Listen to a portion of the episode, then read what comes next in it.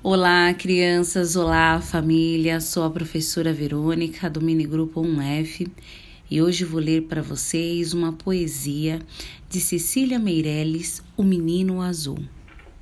O menino quer um burrinho para passear, um burrinho manso, que não corra nem pule, mas que saiba conversar.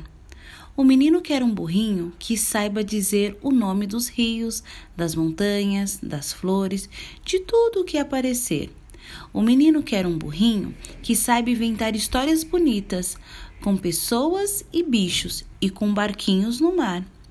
E os dois sairão pelo mundo, que é como um jardim apenas mais largo e talvez mais comprido e que não tenha fim. Quem souber de um burrinho desses, pode escrever para a Rua das Casas, número das portas, ao menino azul que não sabe ler. Espero que vocês tenham gostado desta poesia. Um beijo e até a próxima poesia.